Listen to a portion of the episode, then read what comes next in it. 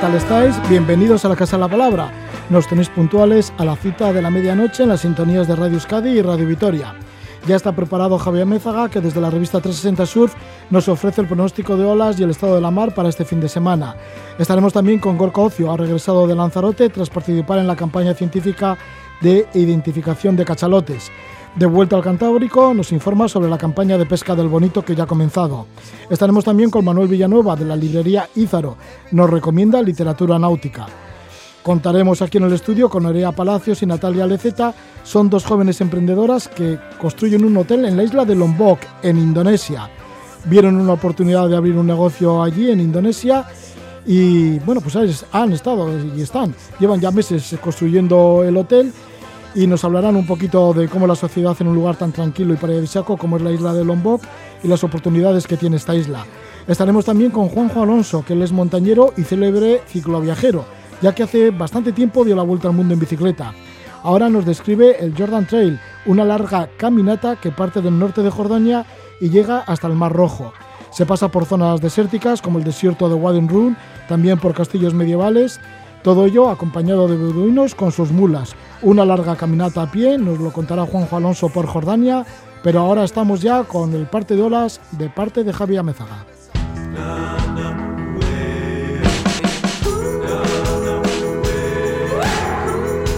Sobre el acantilado, avistamiento marino, barcos, velas y surf.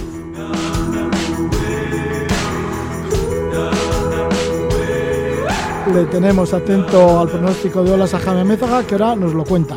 Javier Mézaga, Gabón, buenas noches. Gabón, buenas noches. Javi, pues, ¿qué es lo que podemos prever o qué es lo que se prevé en cuanto a las olas del sábado y el domingo? Bueno, pues en primer lugar hay que estar un poquitín atentos a los comunicados que haya de, por parte del gobierno vasco del estado de las aguas, ya que de algunas playas, que pues bueno, el jueves o la jornada de hoy hemos tenido hemos tenido algunas playas cerradas debido al, estado de, de, de, de, salubridad la- de las aguas debido a las, a las fuertes tormentas y a las lluvias torrenciales de ayer.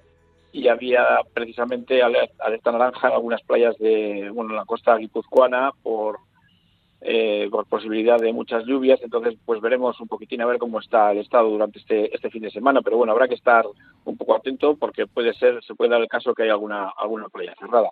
Por lo tanto, las condiciones van a ser bastante aceptables. El sábado tenemos, eh, tenemos viento terral, aunque van a seguir las lluvias más o menos insistentes.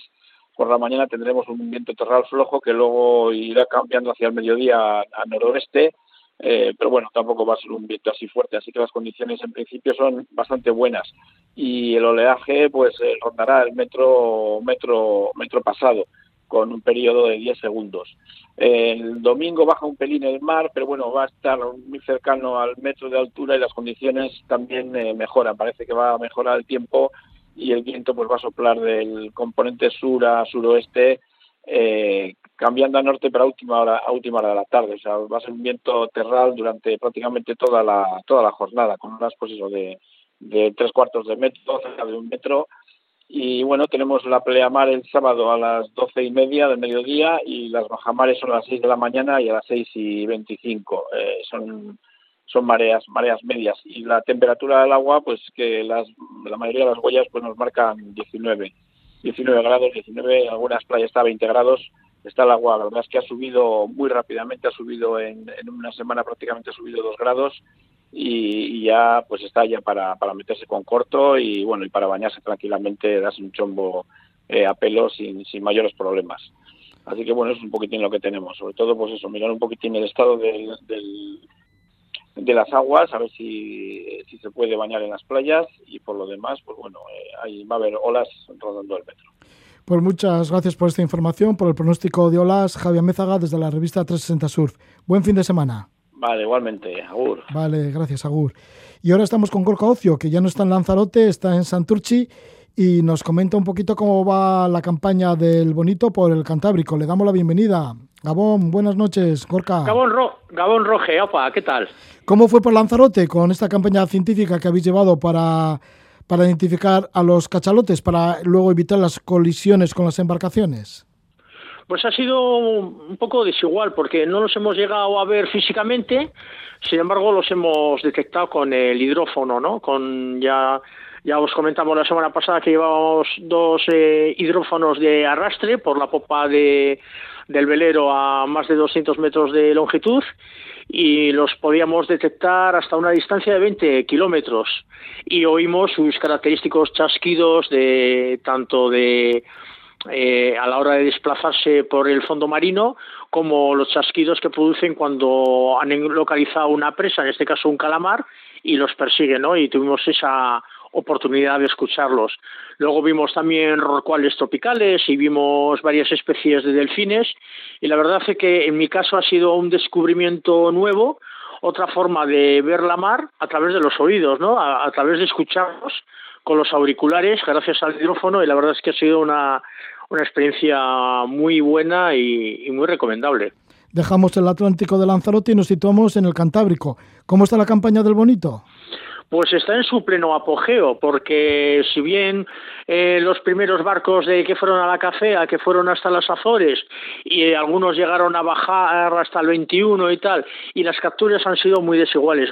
En general, poco bonito, muy poco bonito. ¿eh? Los barcos entraban a los puertos gallegos y asturianos a vender entre 1.000 y 1.500 kilos, muy poco, comparado con otros años anteriores, y el precio del bonito ha oscilado entre los 12 y 16 euros de media. Eh, parece ser que el bonito por fin se ha decidido acercarse y está ahora a 100 millas al norte entre Asturias y Galicia.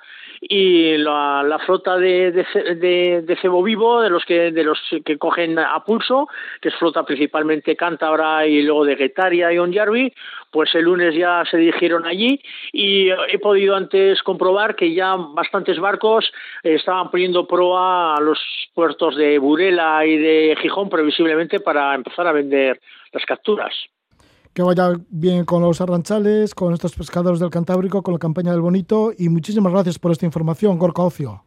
Pues nada, la semana que viene suponemos ya tendremos eh, los datos de las primeras capturas y los primeros eh, precios ya un poco más estabilizados en cuanto al, al bonito. Ya nos informarás. Muchas gracias, Gorka. Dentro de siete días estamos contigo. Hasta la semana que viene. Agur, agur. Agur, agur. Y seguimos hablando de la mar, porque esta vez vamos a hablar de libros y de mar. Y lo vamos a hacer con un experto como es Manuel Villanueva, que llega de la librería Ízaro, que está situada en Bilbao. La aventura de leer.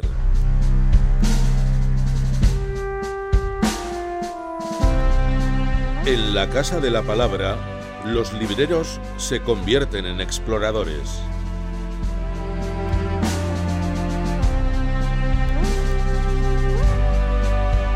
en la aventura de leer ya olemos a mar, olemos también a verano y por eso tenemos con nosotros a Manuel Villanueva, que es librero de la librería Ízaro. La librería Ízaro que se encuentra en Bilbao, en la calle Doctora Liza número 21. Además, Manuel Villanueva es marino y profesor de marinos porque tiene la escuela náutica Arreluce. El 7 de junio además tuvieron unos exámenes que debió ser todo un éxito de asistencia ya que tuvieron que irse hasta el BEC porque cerca de mil personas se apuntaron a estos exámenes de esto y además nos va a recomendar libros, nos va a hablar Manuel Villanueva, al que le damos la bienvenida. Gabón, muy buenas noches, Manuel. Gabón, Roge, buenas noches. Pues sí, que con la Escuela Náutica Reluce últimamente pues estáis cosechando bastante éxito, quiero decir, por toda la gente que, que estáis preparando. Sí, eh, gracias a la pandemia. La pandemia nos ha venido como, como agua, pero bendita, porque como todo el mundo está confinado en casa, trabajando desde casa, y dice, ¿ahora qué hago? ¿Qué hago? Pues venga, me saco el pez. Y a todo el mundo a sacarse el pez, o el patrón, o la licencia, y estamos desbordados, es una locura. Sí, que creo que trabajas sábados y domingos y todo. Sí, sí, sábados y domingos haciendo las prácticas con los barcos para arriba, para abajo. Esperé, a ver, eh, bienvenido sea, porque esto es como, como agua del cielo, porque luego han reducido la administración, ha reducido las convocatorias y entonces ahora convocatorias aquí en Portugalete solamente hay una al año. que nosotros estamos protestando. Si los catalanes hacen una al mes y nosotros una al año, esto no puede ser. Pero está montado así la administración y entonces hay eh, otras dos convocatorias, pero hay que ir a Irún a examinarse. Entonces, claro, la gente de aquí es un día entre semana, les viene mal, porque pierdes todo el día, entre que vas, vienes, tal, no sé qué, has perdido todo el día, tienes que pedir. Y encima, no sabemos hasta el último momento el día exacto. Entonces, porque dice, examen a partir del 11 de noviembre, pero no sabemos si es el 11, si es el 12, si es el 13, si es el 14. Entonces la gente está en el aire y dice, a ver, yo tengo que pedir con tiempo en la empresa donde trabajo, tengo que pedir el día. Entonces, si me dicen un día en concreto, pues ya sé ese día, lo pido y punto. Pero si no me dicen, pues es una locura. Pero bueno. Sí, y esta vez, fíjate, se han juntado como mil personas que han ido al examen. Sí, que, que ha sido en el BEC, además. sí, en el, pues claro, porque ah, es que antes lo hacían en la Escuela Náutica de Portugalete, en la Universidad de Náutica. Pero claro, tanta gente dice, no tenemos dónde meterlos, y es que aquí no caben. Pues venga, al BEC, todo el mundo. Bueno, pues para conseguir el título del PER o de patrón o de capitán, ahí estáis también en la Escuela Náutica a Reluce y en la librería. Bueno, pues preséntenos alguno de estos libros que tienes ahí de novedades. Sí, pues mira, un libro que es que me, me ha encantado, eh, que es Naufragios en la costa de Guipúzcoa, que vino el autor, que, que es José Ángel del Río Pellón. Él lo hace, él lo distribuye, es marino, es capitán de la Marina Mercante y entonces es un entusiasta. Entonces él lo hace, lo distribuye, él lo hace todo. Y entonces me vino, me presentó este con la cosa de que va a sacar otro de naufragios de la costa de Vizcaya. Y digo, joder, pues mira, me parece perfecto. Y entonces empieza desde el 1500 y pico con, con los naufragios, pero no solamente te cuenta lo que es el naufragio, sino te cuenta luego eh, cómo se produjo y cómo la gente de la mar, la gente de, los pueblos, eh, cómo se ayudan unos a otros y cómo, no sé, eh, el, el- digamos, la unión que hay entre la gente de la mar. Que dices, a ver, se porque hay mogollón de siniestros y mogollón de naufragios. Entonces dice, tocaban a campana y todo el mundo salía a ayudar y todo el mundo, aunque se jugaran el tipo, se jugaban el tipo, salían con las barquitas a ayudar al, al mercante o al que sería para echarle una mano. Y es increíble la fuerza y la, la, la gente, cómo se ayuda unos a otros en unas situaciones, chaval, que te estás jugando la vida para ayudar a otro sin beneficio y sin nada, simplemente porque son gente de la mar. Bueno, gente de la mar, en este libro, Naufragios de la costa de Guipúzcoa, de José Ángel Río Pellón. Eso es. Naufragios en la costa de Guipúzcoa desde el siglo XVI hasta hoy en día. Edita Ediciones Patache. Y ahora tienes un libro bien bonito de literatura juvenil que lleva el título de El tesoro de la isla de Ízaro. Sí, como la librería. Como la librería Ízaro, claro. Sí, además fue curioso porque el autor, que es eh, Zapata, vino por la librería a comprar un libro de piratas para un nieto. Y un libro de piratas, tal, no sé qué, yo le enseñé lo que tenía por allí, que claro, para público infantil hay muy poco. Y me comentó, y dice, joder, tú que tienes la librería Izaro y tal, tú habrás leído mi libro. Digo, ¿tu libro? ¿Qué libro? Y, y me comentó El tesoro de la isla de Izaro, joder. Y claro, eh, coño, y me picó la curiosidad y, le- y lo traje y lo tengo en la librería.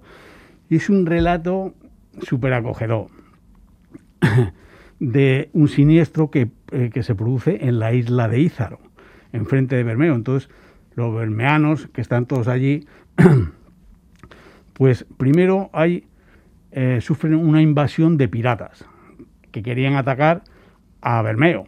Estamos hablando del año 1570. Entonces, se comunicaban un pueblo con el otro, con el delegato, bueno, con el repique de las campanas. De, el repique de las campanas se, estaban, eh, se pasaban la comunicación. Entonces ven a los eh, no sé cuántos galeones de piratas que venían y todos tocando la campana, los reciben allí a, a- a batacazo y son capaces de echarlos fuera a los piratas, ¿no? No son capaces de entrar en Bermeo. Pero claro, en venganza, los piratas van a la isla de Ízaro, atacan el convento y matan a cinco monjes franciscanos y los cuelgan eh, de, la jarcia de una goleta y lo mandan para Bermeo. Entonces, claro, pues aquello fue la hostia. Entonces salen todos los pueblos en busca de ellos, Bueno, bueno, una aventura preciosa, que es para público infantil, juvenil. Pero vamos, yo encantadísimo me he leído este libro. Pues este libro es El Tesoro de la Isla de Ízaro de Pablo Zapata Lerga, que a Pablo Zapata ya lo hemos entrevistado en varias ocasiones con otro tipo de libros, porque él es también muy viajero y así. Pero mira, esta vez con la Isla de Ízaro y, y ese tesoro. Lo edita Edelvives. ¿Y un tercer libro? Y el tercer libro es un libro que acaba de salir ahora también, que es de es una guía, pero es de las nubes y los fenómenos del cielo. A ver, en la marina, en la náutica, una de las asignaturas más importantes y uno de los temas más importantes que yo cuando hacemos las prácticas siempre lo digo es la meteo. Antes de salir a la mar hay que mirarse el parte meteorológico. Y la sabiduría popular, que son los refranes, que es ciencia pura, dice, en caso de galena, a la taberna. Y todo el mundo contento. Y es así. Entonces aquí te hace una explicación de todos estos fenómenos meteorológicos que son las nubes, ¿no? Los tipos de nubes y que ahora con todo el tema del sistema satelitario, pues el parte meteorológico es muy fácil hacerlo. Pero antes, cuando no había todo esto, la gente, los entendidos, con el tema de las nubes podían sacar un poco la previsión meteorológica. Y está muy, muy bien contado, con palabras sencillas y para entenderlo cualquiera, porque antes, pues, a ver, tú siempre eh, vas por la calle, ves el cielo, pero nunca te fijas realmente en el cielo. En cambio ahora, pues hostia, mira, pues mira, y ya te vas fijando en cosas que dices, coño, pues mira, pues es verdad lo que decía este, pues está, no sé qué. Pues ahí está, esta guía de la naturaleza, nubes y otros fenómenos en el cielo. El autor es Hans Hackel y la editorial es Omega. Omega, sí. Omega. Bueno, pues estos tres libros nos los recomienda Manuel Villanueva de la librería Izaro de Bilbao, que la encontramos en la calle Doctora Aliza número 21. Por ahí os podéis pasar y además si queréis sacar algún título de pero, patrón o capitán, también está la Escuela de Náutica Arreluce. Manuel, pues que vaya muy bien con la librería Izaro y también con la Escuela Náutica Arreluce y, y además un muy buen verano. Que seguro que estarás navegando o te al monte, no sé a dónde vas a ir. Sí, bueno, en el verano me voy al monte a respirar aire puro y olvidarme un poco de la mar, porque estamos todo el año con la mar para arriba, para abajo, y entonces ahora en, en agosto que cerraremos, pues me voy al monte, pero vamos, a desconectar un poco. Bueno, pues que desconecte y que disfrutes mucho de la montaña. Muchas gracias, Manuel Villanueva. Gracias. Gracias. Gracias, Roger. Bueno, pues aquí en la Casa de la Palabra continuamos y ahora vamos a ir con dos mujeres aventureras y muy emprendedoras como son Nerea Palacios y Natalia Leceta. Son muy jóvenes y se han ido a la isla de Lombok a poner un negocio, un hotel.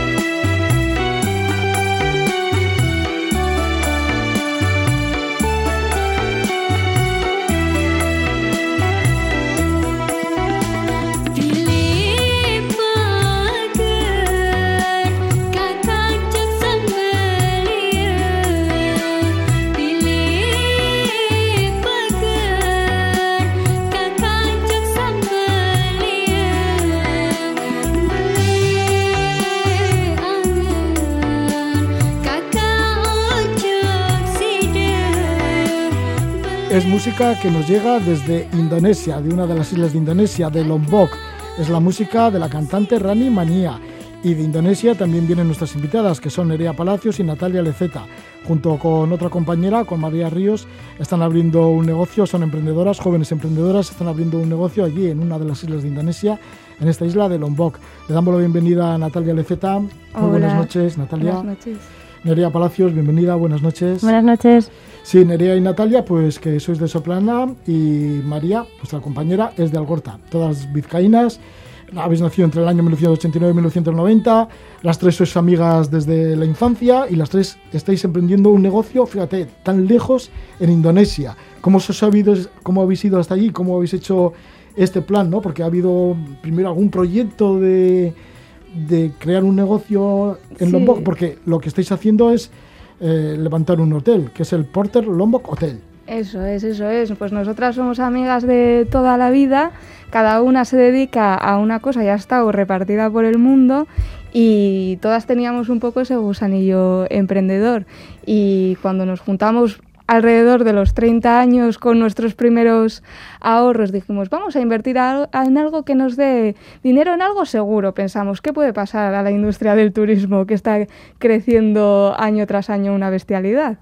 Pues primero empezamos con la idea de invertir en pisos de Airbnb, pisos turísticos, y nada, un día alguien nos chivó que había mm, oportunidades en Indonesia y ahí nos lanzamos. Viajamos hasta allí y nos informamos de las diferentes islas y al final nos decidimos por Lombok. Os decidisteis por Lombok y ahora estáis levantando el edificio. Son dos plantas de un hotel. Un hotel que está sobre una colina, dentro de un palmeral, así que como muy, muy de la tierra, ¿no? Muy de la tradición de allí. Sí, es un, la verdad que es un enclave muy bonito. Eh, está al sur de la isla de Lombok eh, en medio del proyecto Mandalika que está desarrollando el gobierno y, pues bueno, intentando eh, crear esos 10 nuevos Bali, empezando por la isla de Alau de Bali. Y estamos eh, al sur de esta isla, pues nada, a 5 minutos del centro del pueblo, que al final es una intersección, dos calles, y, eso en, una zona pues que está en pleno crecimiento y que, y que se nota que es ese, ese mercado caliente que, que, bueno, que está empezando a, a explotar. Lombok es conocida por los surfistas ¿Qué viene, qué llega a Bali? O digo, a Bali, bueno, Bali está cerca, la isla de, Lombok está cerca de Bali. ¿Qué es lo que llega a Bali tanto a Lombok en cuanto a turismo internacional? Eh, pues bueno, nosotras eh, cuando llegamos, bueno, cuando llegaron María y Natalia a la isla por primera vez, intentaron ver cuál iba a ser ¿no? ese, ese segmento de, personas, de turistas que iban a, venir a nuestro hotel. Y bueno, pues vimos que venía muchísima gente de Australia.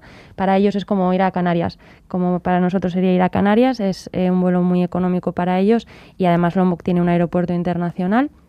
Y, y, bueno, y también viene mucha gente de Europa, de América, etc. También hay mucho turismo local y, y bueno, eh, al final es muy interesante que se está generando pues ese, ese crecimiento en torno al surf y en torno a la naturaleza que se está, se está trasladando, esa gente que busca el turismo más tranquilo y de naturaleza, se está, se está trasladando de Bali a Lombok. Sí, el turista aventurero quiere, yo creo que tenemos la sensación eh, de que llega a Bali esperando un sitio eh, mucho más tropical o mucho más eh, auténtico y bueno, se sorprende un poco al llegar a, un sitio que está ya bastante saturado y que lleva muchos años de, pues de, crecimiento turístico brutal. Entonces se animan a saltar a la isla siguiente, que es Lombok, y descubren pues que es un sitio que aún es muy auténtico, que tiene esa mezcla que, de desarrollo, porque encuentras pues restaurantes, hoteles de primera clase y al mismo tiempo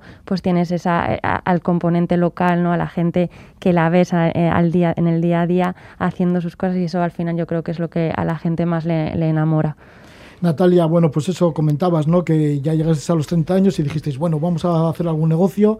Finalmente elegisteis Indonesia y la isla de Lombok. ¿Y cómo os habéis dividido el trabajo entre vosotras? Porque la compañera que no está aquí, María, es arquitecta. Natalia, tú, eh, bueno, trabajas en marketing y Nerea, pues estás en la parte del negocio financiero y todo esto, ¿no? Además has vivido en Johannesburgo durante mucho tiempo. En Sudáfrica estuviste como cinco años, Nerea. Sí, yo me dediqué a, bueno, a establecer la empresa en la que trabajaba, que era del País Vasco también, en varios países.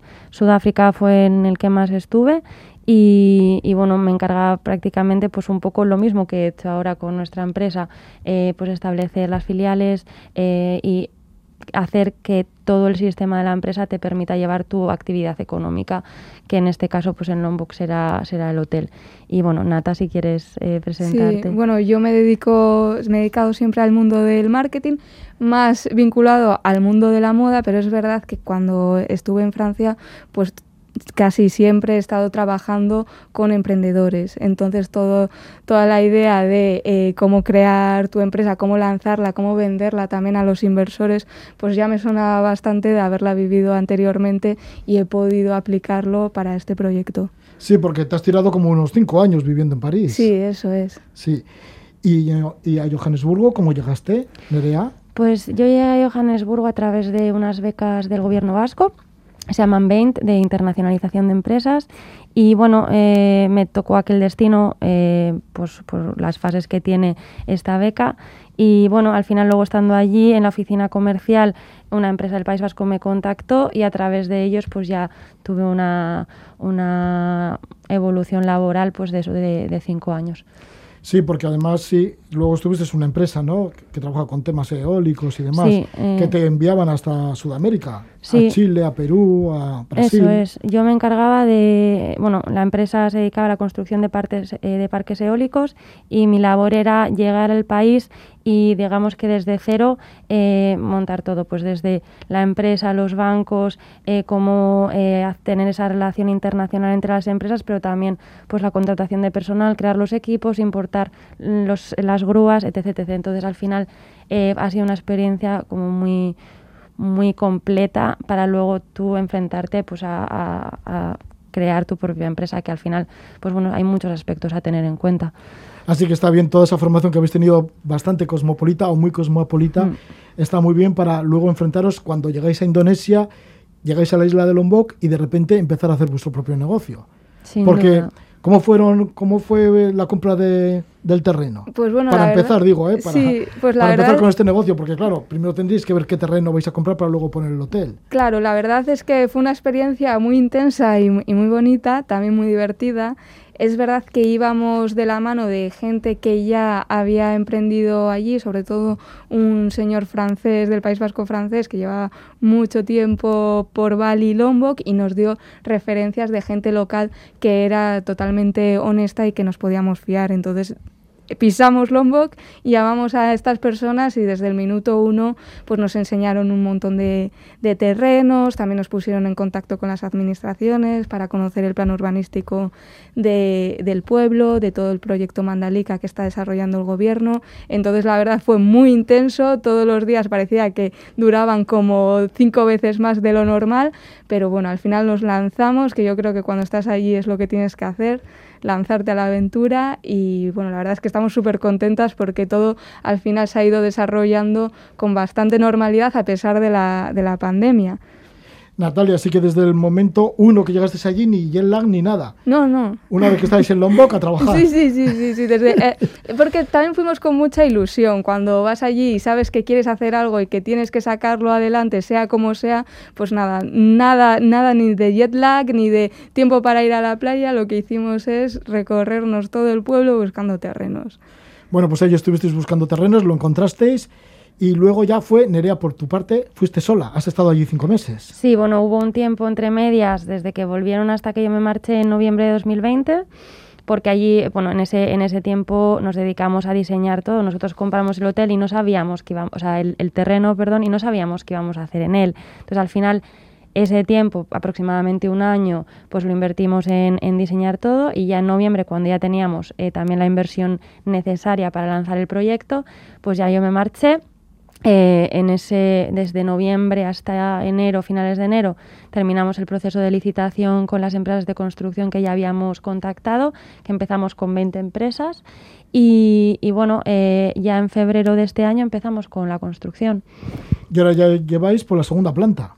Sí. Bueno, que es un hotel de dos plantas. Sí, es un hotel de dos plantas, de 22 habitaciones, con una piscina bastante impresionante.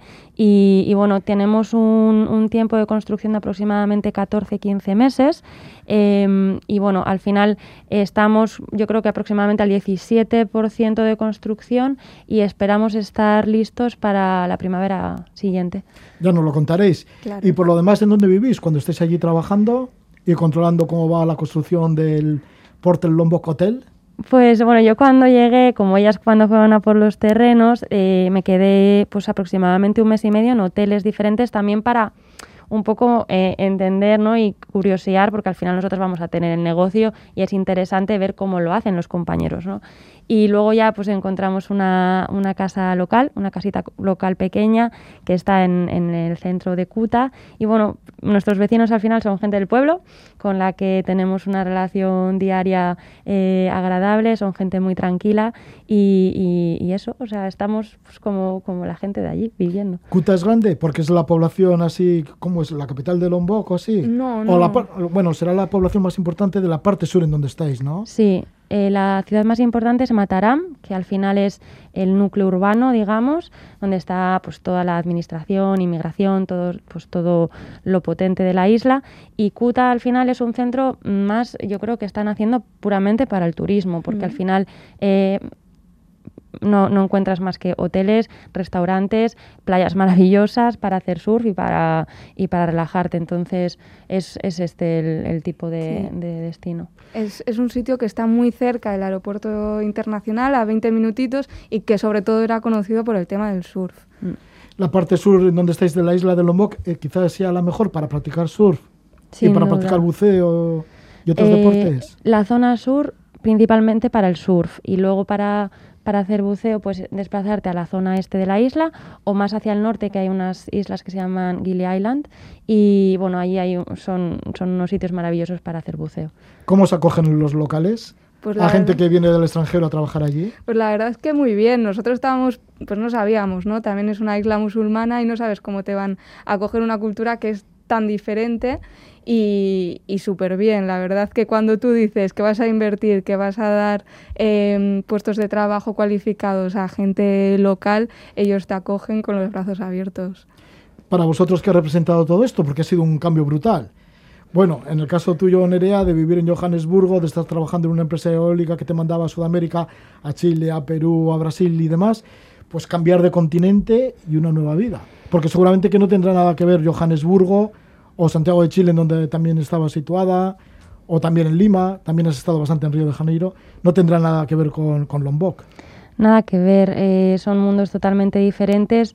Eh, al final, eh, yo creo que el estilo de vida que se lleva allí te hace también replantearte muchas cosas, te das cuenta de que necesitas muchas ma- menos cosas en tu día a día, ¿no? Valoras como los, los aspectos más simples de la vida y la verdad que está siendo una experiencia muy bonita. Eh, yo desde que llegaba allí, al principio pues obviamente tuve ese, ese ¿no? tiempo de adaptación, pero ya cuando había pasado un mes ya estaba totalmente, eh, me sentía totalmente acogida por una familia de personas de allí y, y la verdad que está siendo muy bonita experiencia. Sí, y además habéis cumplido ya los 30 años, o sea que a partir de los 30 años vuestra vida ha cambiado totalmente. Sí, ha sido totalmente una aventura, mucho aprendizaje, tanto a nivel eh, laboral como también personal, también entre nosotras, ¿no? Entre- en nuestra relación que ha evolucionado de ser amigas a ser socias. Y, y bueno, o sea, nosotros estamos encantadas, la verdad. Nos queda muchísimo todavía por recorrer, pero muy contentas. María, vuestra tercera socia, vuestra tercera compañera, amiga de la infancia, pues se encuentra ahora allí en Lombok, siguiendo un poco cómo van las tareas del Porter Lombok Hotel, las tareas de construcción. Y con nosotros, bueno, pues Natalia Leceta y Nerea Palacios, gracias por venir. Si hay alguien que desee contactar con vosotros o quiera seguir Eso. un poquito cómo va, Sí. y una vez que lo terminéis, además, pues pasar ahí unas vacaciones en el Porter Lombok Hotel. Sí, lo único que quería decir es que si la gente le apetece vivir esta aventura de manera digital, que puede seguirnos en Instagram, donde vamos contando toda la evolución de la construcción y también intentamos enseñar diferentes sitios de, de la isla que, pueda, eh, que les pueda gustar a, a nuestros seguidores y que bueno, también nos queda una pequeña participación del 10% para quien quiera animarse, puede, puede ser parte de este proyecto como inversor. Así que os esperamos en Instagram, en Porter Lombok Hotel. Portel Lombok Hotel. No sé si hay alguna cosa más que decir. Nada más. Muchísimas gracias y esperamos veros. Vale, muy bien. Pues mucha suerte por Lombok, por Indonesia. Gracias por venir. Nerea Palacios, un abrazo, suerte. Natalia Leceta. Gracias.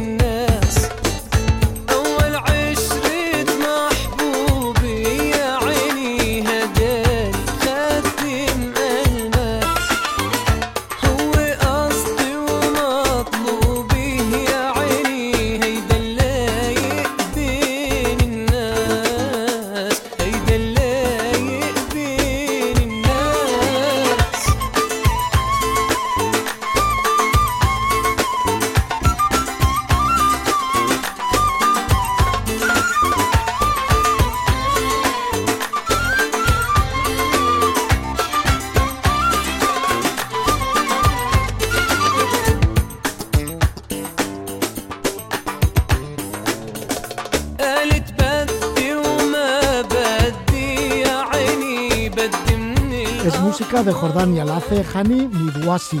Y es que vamos a ir por el Jordan Trail, que es un trekking, bueno, una larga caminata, una ruta que recorre todo de norte a sur, todo Jordania. Y esto lo realizó a pie Juanjo Alonso. Enseguida estamos con él para que nos hable de esos 600 kilómetros más o menos que tiene esta ruta, que va desde el norte de Jordania, frontera con Siria, hasta Acaba. Acaba, que se encuentra ya en el Mar Rojo una ruta muy bonita. Al norte hay bastantes pueblos, ciudades y demás, pero luego ya te vas adentrando más por el camino, llegas a lugares bastante desérticos, entras en el desierto de Wadi Run, estás también en Petra con sus ruinas romanas y luego terminas pues ahí en el Mar Rojo para darte un buen baño. Cerca también pasando por el Mar Muerto, o bueno, divisas el Mar Muerto, Todas las bellezas de esta parte de Oriente Medio se recorren a pie en el Jordan Trail y de esto nos habla Juanjo Alonso, Juanjo Alonso que tiene una larga trayectoria como caminante, como montañero y no te digo como cicloviajero, ya que como cicloviajero dio la vuelta al mundo en bicicleta entre los años de 1990 y 1993. Fue un pionero en esto de dar la vuelta al mundo y luego, bueno, pues no ha parado de caminar y hacer otros viajes en bicicleta. Alguna vez nos ha comentado también por aquí cómo estuvo por los Andes recorriendo últimamente de arriba abajo por Argentina y Chile. Y también pues es autor de un montón de guías, de libros, más de 50 libros de viajes, senderismo, trekking, cicloturismo y manuales de deportes de montaña. Bueno, pues son, son parte del bagaje de Juanjo Alonso, al que le damos ya la bienvenida. Muy buenas noches, Juanjo. Hola, buenas noches, Roger. ¿Qué tal? ¿Cómo estás? Bueno, pues vamos con Jordan Trail. El Jordan Trail, ¿desde cuándo está señalizado? ¿Desde cuándo está funcionando? Bueno, es bastante joven, como gran ruta. Ahora hemos entrado desde hace ya una década, quizá la última década, en la, en, la promoción, la divulgación de las grandes rutas, están apareciendo muchas en, diferentes lugares del mundo, pues yo, en, Jordania han creado su propio ruta de trekking, también con una variante cicloturista, y eso fue cuando ya más o menos se lanzó a, a divulgarse, ya se abrió oficialmente, fue en el 2015, o sea, no hace mucho. Y nosotros estuvimos en el 2019, o sea, ya estaba marcado y aún así hay lugares donde estaban todavía trabajando en el marcaje porque es hay lugares muy inhóspitos, realmente lugares que de acceso muy complicado, digamos, para llevar cierta infraestructura, como pues eh, palos, carteles, información que podemos encontrar en otras en otras rutas. Sí, porque a veces te metes por cañones y todo, ¿no? Aparte del desierto. Sí, bueno, hay unos cañones, yo quizás sea lo más sorprendente, pues ya conocía Jordania de viajes anteriores, conocía precisamente el Badi Run, lo más famoso Petra, también había estado, y también un poco el norte, porque como vas a Man, pues ya aprovecha siempre a visitar alguna ciudad monumental, romana, pero justo los Triwalis, que son los, los tres grandes cañones que, digamos, como si rajaran, o sea, Jordania es como un, como un riff, una meseta muy alta que está sobre el Valle del Jordán, que es donde está, al final está ahí metido el Mar Muerto, y esa meseta está rajada entre grandes cañones, como de 40, 50 kilómetros de largo, que bajan de ese desierto y, y se hunden en el, en el Mar Muerto. Y eso es espectacular, porque el Jordan Trail los atraviesa perpendicularmente, o sea, tienes que bajar a ese cañón que subir otro cañón, bajar, y ese, esos dos, tres días que estás haciendo los tribualis es espectacular, ¿no? O sea, son sorprendentes, eh, porque bueno, pues te metes en lugares que parece que ahí, dices, pues este es el fin del mundo, ¿no? Y por supuesto hay ahí, eh, bueno, pues eh, beduinos, hay, hay con rebaños, poblaciones, uno de ellos, digamos que llaman el, Cañón del Colorado porque son 40 que tiene incluso descenso deportivo, que se hace en varios días, no, no da tiempo a hacerlo ni mucho menos en uno, se tiene que hacer en tres, cuatro días, son casi 60, 70 kilómetros de, de descenso de cañón con rápeles, bueno, es interminable. Y entonces son unos contrastes, eh, o sea, tremendos, y incluso, pues eso, vas a veces por unas colinas y te aparecen unas ruinas bizantinas de hace eh, 1500 años, con unas columnas tremendas, allí parece que están tiradas en mitad de la nada, y nada, allí están las marquitas. porque eso? Porque Jordania, lo que decíamos, ha sido una encrucijada de culturas que han dejado pues cada una su huella y como allí se construía de esas maneras tan comunales, ¿no? Como las ciudades romanas, de, pues lo que decía, de Carat o de Aljun, pues es, es, impresionante, ¿no? Los contrastes que hay. En la primera parte del recorrido, cuando estás por el norte de Jordania, ahí colindando con la frontera con Siria, ahí no necesitas asistencia, ¿no? Igual asistencia es cuando llegas al desierto y a los cañones justo. Es ahí, en, por ejemplo, en la página de, de Jordan Trail, Jordan Trail ORG, ahí mm, hay ya guías especializados. Nosotros lo que llevamos justo, pues a partir de los Triwadis, cuando ya llega el momento mm, que, claro, si vas en bici, la variante en bici va por otros lugares. No tiene nada que ver con el Jordan Trail. El Jordan Trail bici es como cicloturismo en Jordania. Eso es diferente. Pero andando, claro, te metes en lugares donde no hay posibilidad de encontrar ni agua ni comida en, a lo mejor en varios días. Entonces, nosotros que hacíamos, llevábamos una, una mula con un beduino cargada con agua y cosas así, eh, pues eh, un poquito de comida, y luego llevábamos a sitios, a lo mejor pues 20, 30, 40 kilómetros hacíamos a lo mejor allí. Y ahí mm, habían llegado también por, por, por donde, allí había otros dos beduinos con la mantita que te ponen en el suelo, haciendo la cena, pues los humus estos de mojar, y la comida está tan rica, muy, muy, todo muy beduino, y ellos pues se encargan un poco de llevarte, porque es imprescindible, si no, eh, no puedes llevar para a lo mejor 10, no sé, 15 días que puede durar esa parte, la parte final, claro, todo encima, pues entonces no andarías, hay que ir un poco ligero, ¿no? Llevar cosas para el día, pero los campamentos sí, sí conviene reservarlos, pues con, con gente de allí, con los beduinos. Así que en la parte del desierto y de los cañones duermes en campamentos, pero en la primera parte, cuando pasas por muchos pueblos y ciudades, ¿qué duermes? ¿Hay albergues en el camino? Sí, ahí son además igual muy típicos. Ahí lo que es mejor, nosotros dormimos al principio, en, por ejemplo, en Caracas en un hotel. A veces, bueno, pues te, resulta más cómodo que, que, pues, el hotel porque estás en gran ciudad. Pero generalmente, como pasa por pueblitos, o que aquí llamaríamos un alojamiento rural, un turismo rural, una casita rural, lo que para allí son, pues igual casitas muy muy típicas de gente de allí, pues donde pues igual de, son como terracitas, son pueblitos, lo que pasa es que allí los pueblitos son muy dispersos eh, por el norte, entonces están las colinas llenas de casitas por todos lados, parece como nuestra Galicia, una cosa así, ¿no? Entonces, bueno, pues, pero sí que hay, hay, hay bastante oferta turística, conviene también saberlo, eh, o sea, un poco preparar, decir, bueno, pues, eh, donde es como si aquí haces el Camino de Santiago, no hay cada cinco kilómetros una casa rural, a lo mejor hay cada quince, entonces conviene saber mm, si quieres seguir andando, por ejemplo, otros otro rato porque es pronto y no quieres parar esa, esa tarde, pues eh, decimos, ¿cuánto me queda? O sea, tampoco hay muchísimo, pero si no te quieres salir, claro, de las marcas del camino.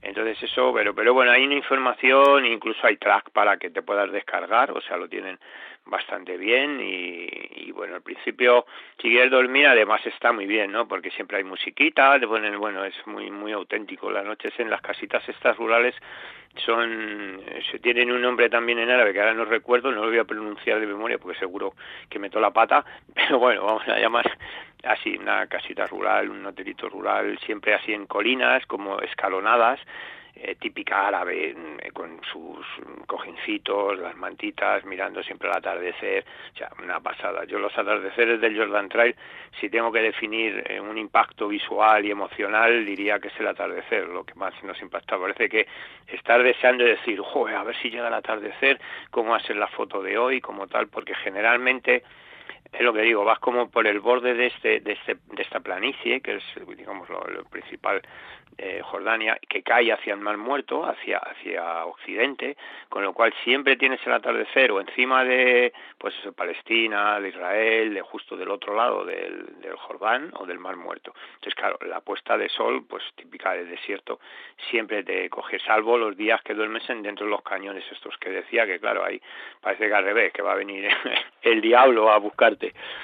El Jordan Trail es popular es conocido también en el propio Jordania y saben que pasan por allí caminantes y luego también popular en el sentido de que encontréis caminantes tanto de Jordania como extranjeros. ¿Os habéis encontrado también con más gente? Dimos varios grupos que sobre todo la parte, porque la parte del principio como hay más gente, llegas a poblaciones, casi es más difícil, ¿no? Porque, bueno, pues a lo mejor llegas a un, a un pueblo grande y si hay más gente, pues eh, unos duermen en un hostal, o sea, me refiero más, eh, más montañeros o más de senderistas. Pero ya cuando vas bajando el desierto, claro, llegas a un pobladito que hay allí una cosita y todos estamos ahí. Y justo es el sitio donde te das cuenta que sí, sí, sí que lo hacía gente. Lo que sí que vi que también, pues otros los grupos que vimos que lo hacían como por partes, que eso también es otro planteamiento, en vez de, porque esto, mm, esto yo creo que estuvimos 20, 22 días, no recuerdo bien. Sí, porque hacer los 650 eh, kilómetros todo de seguido igual es duro, ¿no? Y encima, muchas veces, eh, según qué temporada, tiene que haber mucho calor, fíjate, en el desierto de Wadi Rum.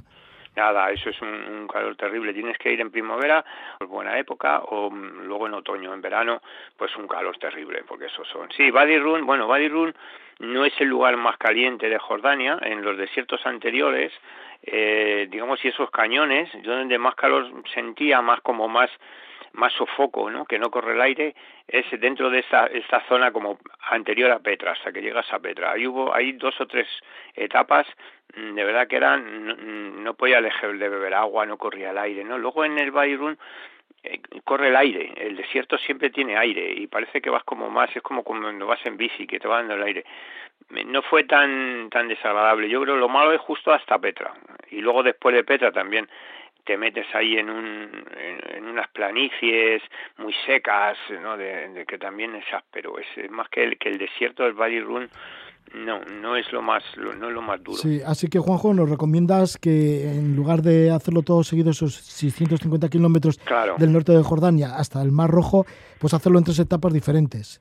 Sí, yo por ejemplo el grupo este de alemanes que coincidimos alguna vez eh, nos, nos, decían que estaban, que lo hacían, por ejemplo, ya la segunda vez, entonces a lo mejor tienen 20 días, pues le dedican 10 días a caminar y 10 días a visitar eh, o sea, 10 días de, de, trail, de Jordan Trail, y otros días pues a visitar ciudades, a hacer turismo, pues a visitar el Mar Muerto o hacer eh, pues el cañón este. A mí me hablaron de este cañón uno de, uno de estos alemanes que lo iban a hacer después de terminar en el lugar, yo creo que ese día iban pues cerca de Petra o así, iban a terminar allí y dejaban la parte del, del sur para otro viaje y después iban a hacer pues eso, el, el descenso este del barranco que decía del, de Triwadis y, bueno, pues es una manera de combinar, ¿no? Un poco de trekking y otras y otro tipo de actividades dentro de Jordania, porque bueno, Jordania pues igual también cicloturismo, tiene mucha escalada, también hay lugares muy buenos para escalar, la gente que escale eh, bueno pues el Body Run es lo más lo más conocido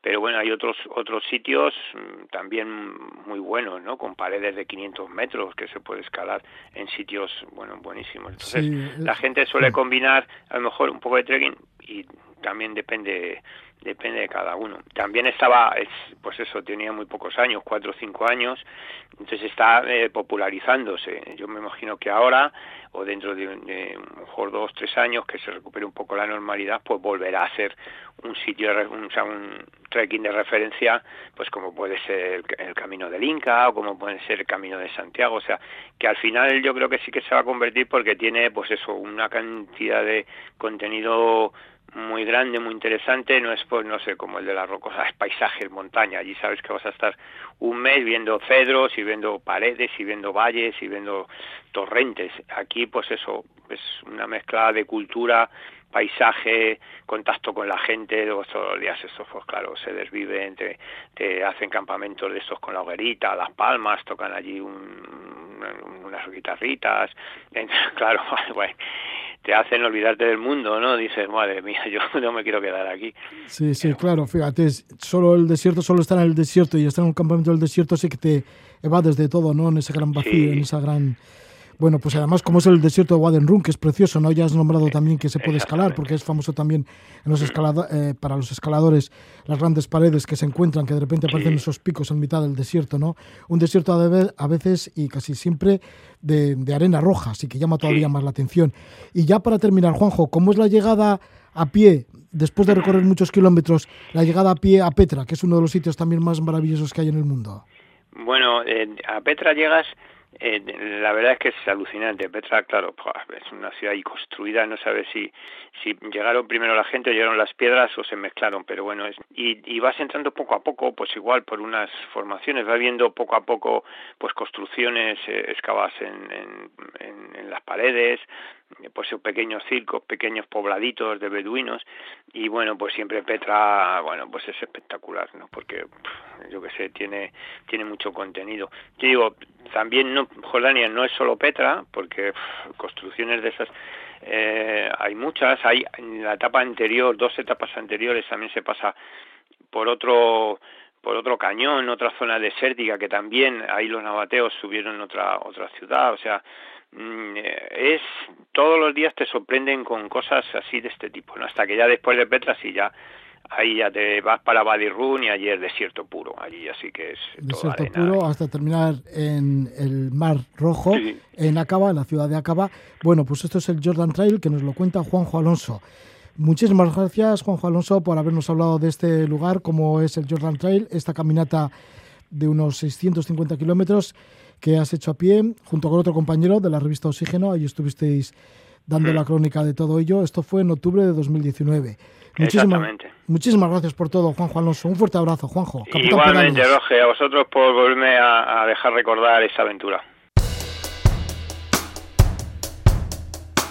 Juanjo Alonso, siempre descubriendo montañas y caminos como el Jordan Trail. Ponemos punto final a la Casa de la Palabra con el grupo de Guernica Audience de su nuevo disco, Toles Durac. Escuchamos el tema Aise Pela. Buena noche y excelente amanecer.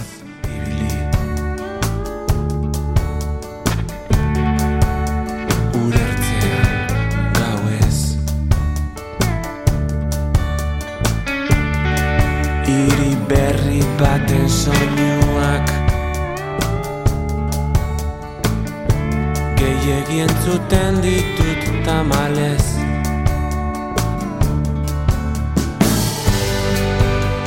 Iparraldean aizea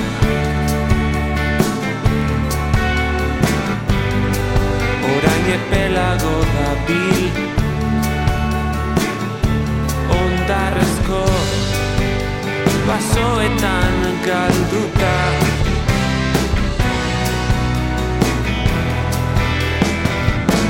isilik nabil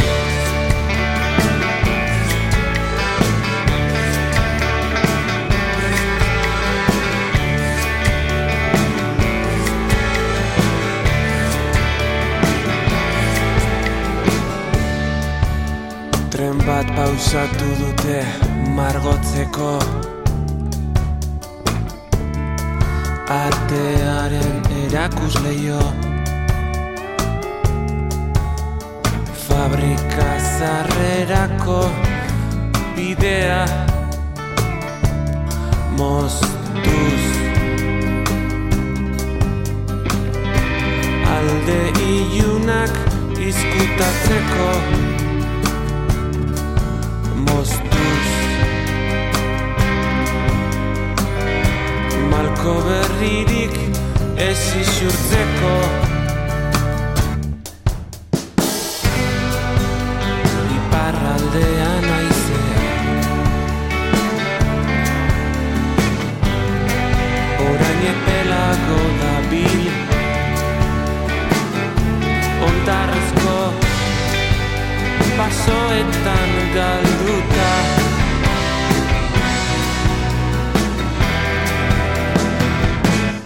si llega Navidad.